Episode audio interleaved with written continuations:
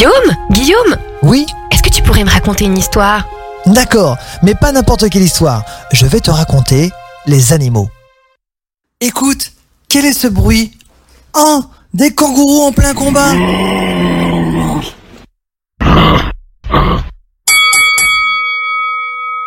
On lui attribue le surnom de boxeur. Est-ce vrai? Eh oui, on lui attribue bien ce surnom. Quand deux kangourous se combattent, ils se dressent sur leurs pattes postérieures, les plus grandes, et s'avancent pour s'empoigner.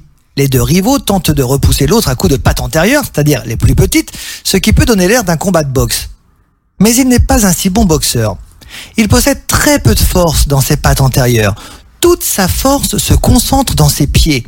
Il peut ainsi atteindre des vitesses de pointe de 70 km heure en bondissant. Pourquoi se battent-ils Ces combats ont lieu surtout lors de la période de reproduction et permettent aux vainqueurs de pouvoir charmer une femelle. À quoi leur sert leur poche ventrale?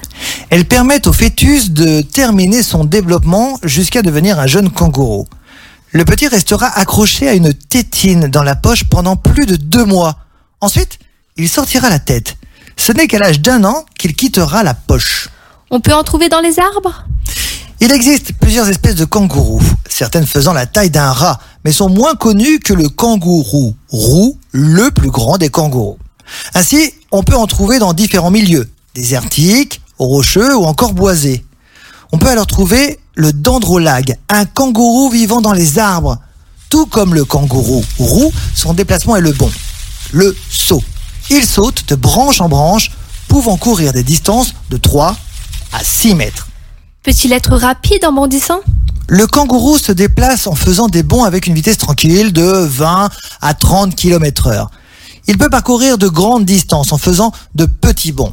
Mais pour fuir un prédateur, il peut sprinter jusqu'à 70 km heure. Il peut aussi faire des bonds impressionnants de 3 mètres 50. Autant dire qu'il est un as du trampoline. Que mange-t-il? Il est herbivore et va manger principalement des plantes et de l'herbe. Certains mangent également des insectes. La plupart des kangourous recherchent la nourriture et les points d'eau la nuit ou au crépuscule. Ils s'alimentent pendant de longues heures, entre 7 et 10 heures par jour.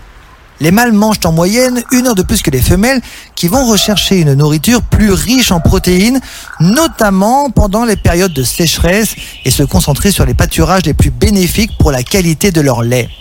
Bien qu'étant assez adaptés au climat aride, les kangourous préfèrent se prélasser aux heures les plus chaudes de la journée. Vit-il en groupe ou seul?